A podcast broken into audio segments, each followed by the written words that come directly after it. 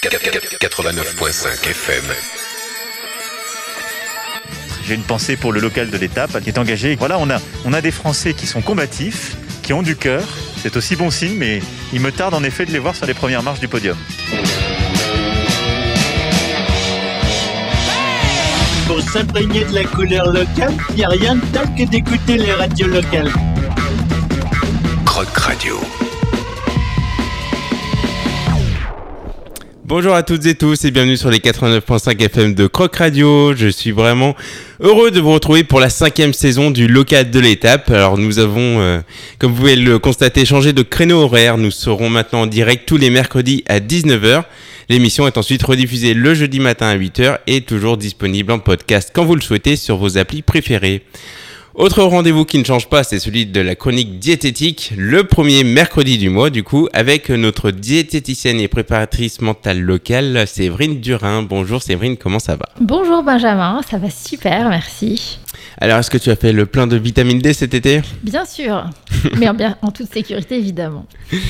Alors, je crois qu'aujourd'hui, tu arrives euh, bien remonté contre une certaine publicité pour euh, bien démarrer la rentrée. Oui, effectivement, j'ai entendu à plusieurs reprises euh, cette publicité donc euh, d'une célèbre marque de céréales de, donc, de Nestlé. C'est les Chocapic qui ont maintenant euh, un Nutri-Score A. Alors, Mhm. je voulais profiter de la- ma liberté sur les ondes de Croc Radio pour expliquer un peu comment ça marche les scores nutritionnels. Il en faut peu pour être heureux, vraiment très peu pour être heureux. Il faut se satisfaire du nécessaire. Un peu d'eau fraîche et de verdure que nous prodigue la nature. Quelques rayons de miel et de soleil. Alors les scores nutritionnels, ce sont des scores qui sont basés sur des études épidémiologiques, c'est-à-dire des études dans lesquelles on a montré que le manque d'un nutriment A est en relation avec telle ou telle maladie. Un score, donc euh, le, le Nutri-Score en France, c'est un algorithme pour noter l'équilibre nutritionnel d'un aliment.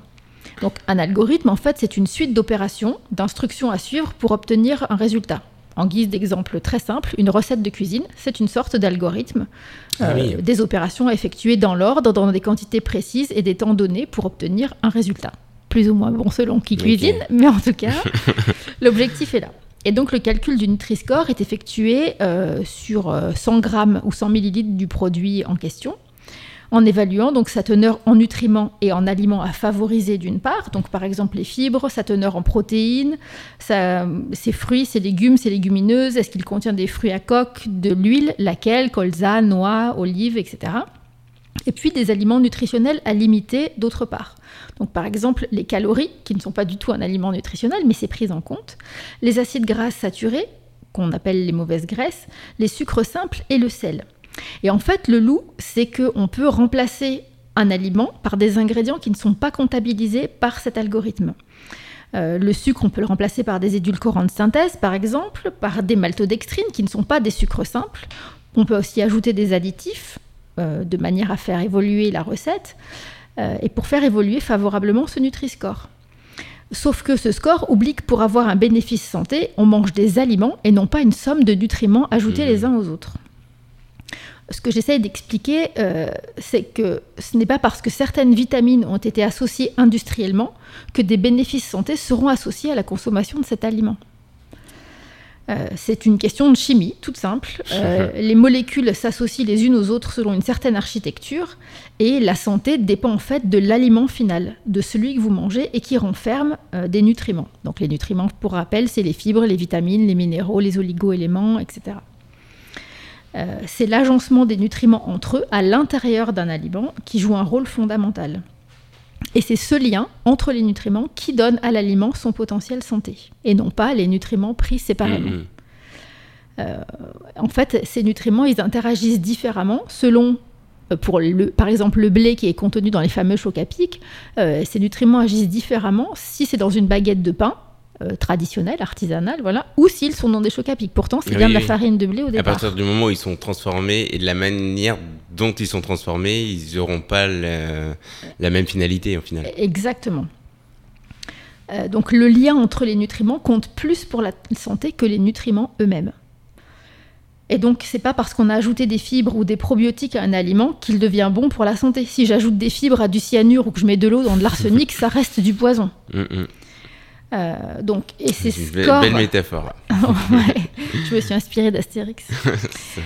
Euh, ces scores cachent même certains lapins aux consommateurs parce qu'en ajoutant de l'eau à un produit par un simple effet de dilution, bah, du coup, Ah oui, c'est- moins gras, ouais, c'est moins sucré, c'est moins salé. Et, euh, et puis le coût de fabrication baisse. Mais par contre, pas le prix au consommateur. Mm. Euh, voilà, donc ces scores de composition, en fait, en ne tenant pas compte du degré de transformation des aliments, soutiennent indirectement la vente de produits ultra transformés et l'industrie alimentaire. Donc, au départ, l'intention était bonne hein, du, du plan national de nutrition et de santé, de faire, euh, de guider le, le consommateur vers des bons choix, mais en fait, euh, ça a été détourné. Par euh, façon, l'industrie agroalimentaire. Et donc voilà comment Chocapic a maintenant euh, un Nutri-Score de A. Et d'ailleurs, il n'y a pas que Chocapic. Hein. Oui, il y a bah, bien sûr toute la gamme qui va avec. hein. Ouais, c'est ça. Voilà, donc le problème, comme tu l'as dit, c'est ce qu'on a fait subir à l'aliment. Donc la pulvérisation, c'est-à-dire la réduction en poudre de chacun des ingrédients, la cuisson, l'extrusion des températures externes, extrêmes. Euh, et donc la forme initiale de l'amidon a complètement disparu et il ne reste donc plus que des molécules de glucose qui sont rapidement digérées. Et ben, maintenant on connaît bien le problème de- du glucose, c'est que ça fait monter la glycémie énormément. Et en fait, ce qui est grave, c'est que la moitié des produits industriels ont une bonne note et pourtant 90% d'entre eux sont ultra transformés. Ah ouais. Euh, Donc, comme tu le disais tout à l'heure euh, en antenne, en fait, le, le meilleur Nutri-Score qu'il aurait pu euh, y avoir, c'est à partir du moment, c'est déterminer est-ce que le produit est naturel? Oui, non. Sinon, c'est D direct, quoi. en fait. Ben, c'est un peu ça. Alors après, voilà, même dans les produits industriels, il reste quand même de bons produits. Par exemple, un yaourt nature fabriqué par l'industrie alimentaire, ça reste un produit naturel à partir du moment où c'est un, ya- un yaourt nature, non aromatisé, euh, Mm, mm. simple. Euh, voilà, et ce qu'il y a, c'est qu'aujourd'hui, on sait que la consommation euh, excessive de produits transformés est associée à un risque très élevé de maladies chroniques. Euh, et puis aujourd'hui, la stagnation de l'espérance de vie en bonne santé bah, correspond à l'arrivée des aliments ultra transformés dans les supermarchés. C'est-à-dire qu'en 40 ans, l'espérance de vie en bonne santé ne progresse plus en France. Ah oui. Ah ouais, c'est triste.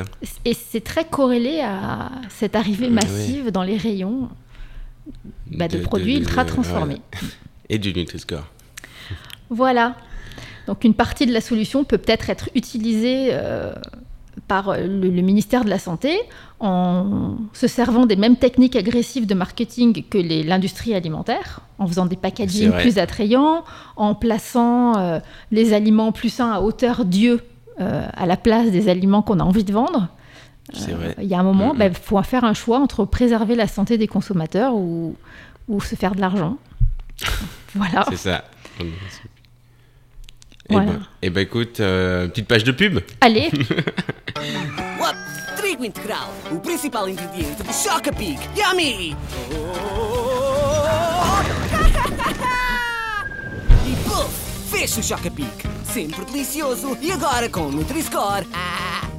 Les céréales Nesquik au blé complet avec des vitamines et du fer. Et maintenant, Nutri-Score A. Et bonne nouvelle, elles sont toujours aussi chocolatées et délicieuses, comme vos enfants adorent. Quand on entend ça, euh, à la fin, c'est quand même vraiment, on culpabilise presque les parents aussi, du coup. Ben, c'est les parents qui achètent et au contraire, là, on essaye, bah, du coup, avec ce qu'on vient de dire, effectivement, on les culpabilise un peu, mais ce qui compte, c'est d'être informé. Euh, voilà, et les pubs sont super bien faites. hein. Quand on parlait tout à l'heure des techniques de marketing, euh, enfin voilà, la publicité, s'il y en a tellement, c'est que ça marche. Faut pas se leurrer. Donc, euh, Oui, oui, et puis euh, je pense que voilà, c'était là-dessus que je voulais rebondir, c'est sur la notion euh, d'information et de, et de savoir en fait. C'est juste qu'il y a quelques années, la, la génération chocapic que je suis, euh, nos parents et nous-mêmes, on savait pas on a, toutes ces informations et on savait pas euh, faire attention aux étiquettes de ce qui était bon, ce qui était moins bon, tout ça. Mhm. Et euh, dans ce sens-là, si, si ce fameux Nutri-Score n'était pas qu'un algorithme et prenait en compte vraiment ce qui était bon pour la santé, ça, ça aurait du beaucoup de sens. Et le problème, il est là, c'est d'informer les personnes de, de ce qu'elles mangent vraiment, quoi, et ce que contiennent euh, les aliments.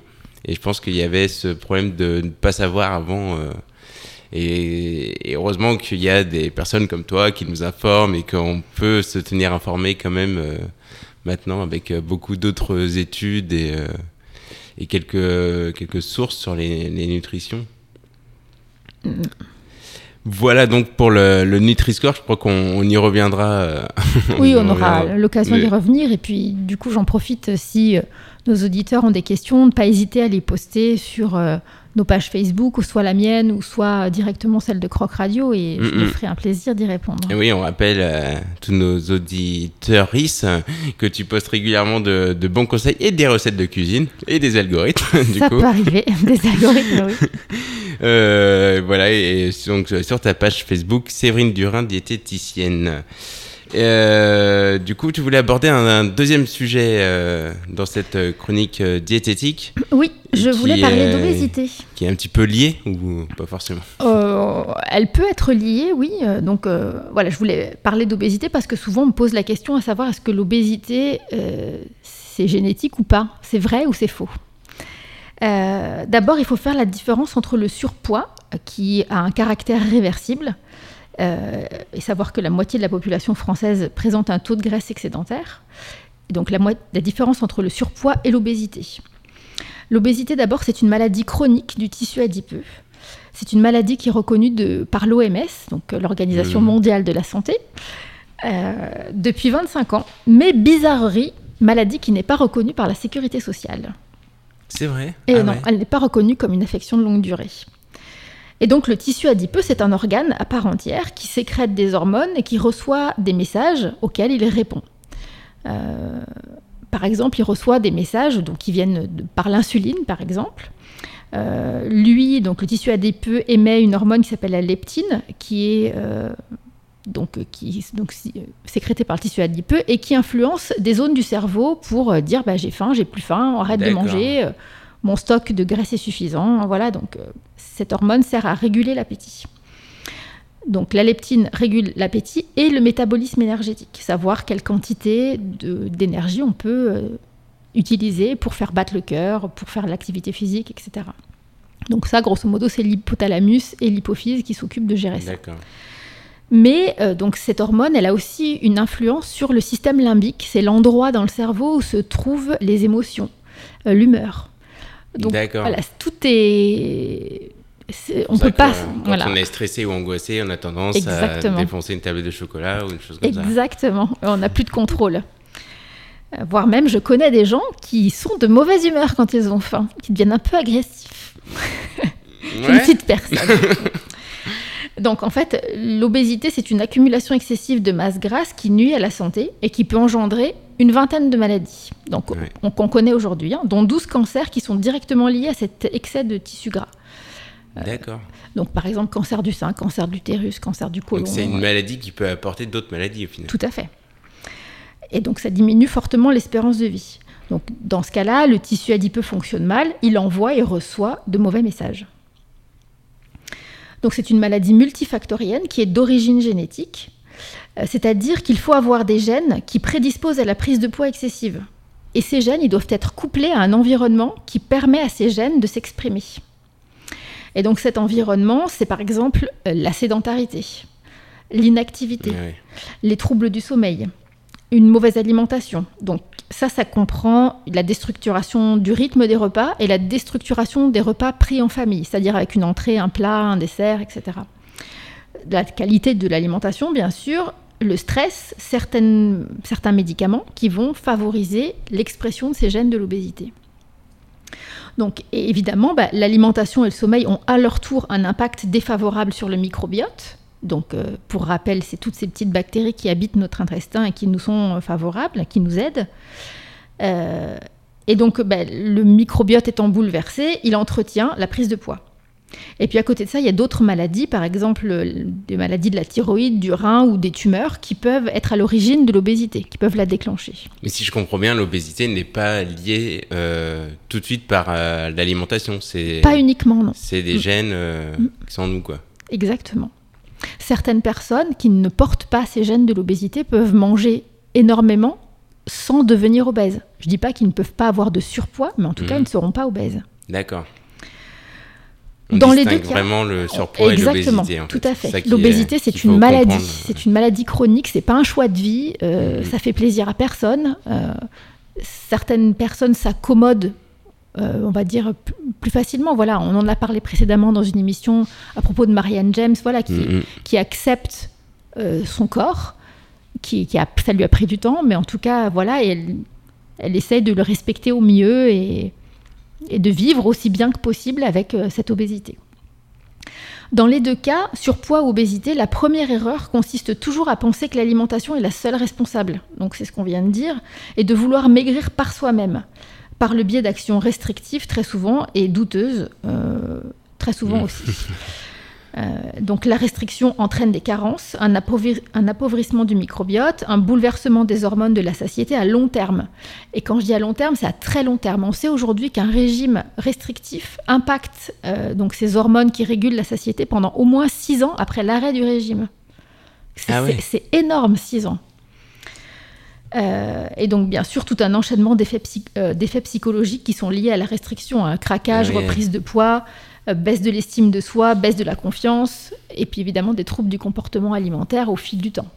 C'est-à-dire, je reviens sur le régime restrictif qui peut durer jusqu'à 6 ans. C'est c'est quand notre cerveau il est marqué oui, de, le, ce le- qu'on a, de ce dont on s'est restreint. C'est ça. Euh, C'est en fait la restriction entraîne des carences, qui entraînent euh, bah, par exemple des troubles Oui. du sommeil, qui entraînent des troubles de la digestion, qui dérèglent nos hormones du tissu adipeux, celles qui sont donc c'est lepti- la leptine et la gréline, qui est une, hormone qui stimule euh, l'appétit, qui est émise par l'estomac, et tout ça c'est très perturbé. Donc et cette perturbation, elle peut durer pendant six ans après l'arrêt du régime, D'accord. le temps Ah que tout se remettre en place euh, progressivement. Et mais comme en fait, euh, on n'attend pas six ans avant de refaire le prochain Ouais, régime, l'impact il est, il est très très important. Et donc la consultation diététique, ce que je vous invite vraiment à faire si vous avez envie d'avoir euh, des connaissances plus approfondies sur votre alimentation, et puis éventuellement même en cas de surpoids ou d'obésité, ça sert à maintenir un poids déjà, euh, parce que c'est très difficile quand on est une personne obèse de perdre du poids. Euh, ou en tout cas, on perd 10 kilos, on en reprend 12. Enfin, voilà, c'est- Ouais, c'est des- Pour éviter le phénomène yo-yo. Exactement. Donc, ça sert à maintenir le poids, à reconnaître, à comprendre et à respecter au mieux son corps et à éviter au maximum les complications qui sont liées à la maladie obésité, Oui, c'est-à-dire le diabète, les maladies cardiovasculaires, l'hypertension. ça n'entraîne pas d'autres euh, maladies. C'est ça, de limiter autant que possible, euh, voilà. Et donc la consultation diététique, et pour ce qui me concerne, couplée à la préparation mentale, ça permet d'agir Mhm. sur le mode de vie tout entier pour que l'environnement du patient soit le plus favorable possible à sa santé. Et sur l'acceptation, de dire bon, ok, voilà, j'ai ça. Maintenant, euh, comment je fais pour m'en sortir au ça, mieux, quoi? C'est ok, j'ai ces cartes-là en main. Comment j'avance pour aller le mieux possible Et euh, alors c'est pas pas un chemin facile, hein, c'est sûr. C'est pour ça que l'accompagnement est important. Voilà. Eh ben super, merci beaucoup Séverine. Donc on rappelle, on peut retrouver toutes tes informations sur la page Facebook euh, Séverine Durin, diététicienne. Et donc on te retrouve avec plaisir tous les premiers mercredis du mois dans cette émission pour aborder euh, euh, tout un tas de sujets euh, sur la, la nutrition et sur le bien-être. Voilà. Bon, c'était pas très rigolo aujourd'hui, alors je voudrais terminer par une petite blague. J'ai vu un truc sur Facebook cette semaine qui m'a beaucoup fait rire. Alors je vais vous le partager. J'ai perdu 3 kilos. Mon secret, je mange des trucs que j'aime pas. C'est comme j'aime, sauf que j'aime pas. Évidemment, on n'aime pas comme j'aime. Bah, en tout cas, moi pas, mais voilà. Merci beaucoup Benjamin. J'en profite avant de clôturer euh, l'émission pour rappeler que samedi, éventuellement, le col de l'Euillon sera fermé. Donc pour les gens qui ont envie de faire du vélo, monter jusqu'en haut, euh, c'est l'occasion idéale. Et en plus, pour déguster des produits euh, d'un local de l'étape aussi, des fromages de chèvre, choses comme ça. Donc de David de. Et effectivement, puisque c'est la ferme du Moulin des Chartreux qu'on avait accueilli dans cette émission la saison dernière, qui euh, régalera tous les cyclistes désireux d'affronter le col de l'Oyon. Et en plus, il va faire beau, donc euh, profitez-en. Et puis, on peut dire aussi que le samedi, il y a le Salon des Sports à Vienne. Je vais faire passer le message. Donc voilà, c'est une bonne idée pour retrouver une activité euh, à faire pour vous, pour vos enfants, pour, pour bouger, puisque c'est quand même le maître mot finalement de, qui pourrait conclure toutes les chroniques diététiques, c'est de bouger, quoi. Exactement. Merci beaucoup Séverine, merci auditeurs et auditrices. Merci beaucoup.